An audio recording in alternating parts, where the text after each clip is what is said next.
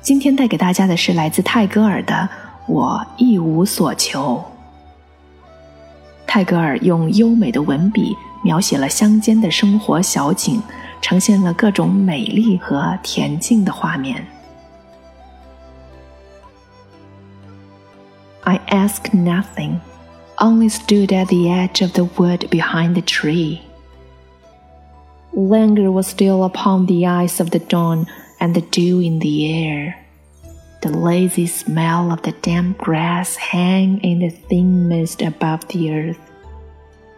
Under the banyan tree, you were milking the cow with your hands, tender and fresh as butter.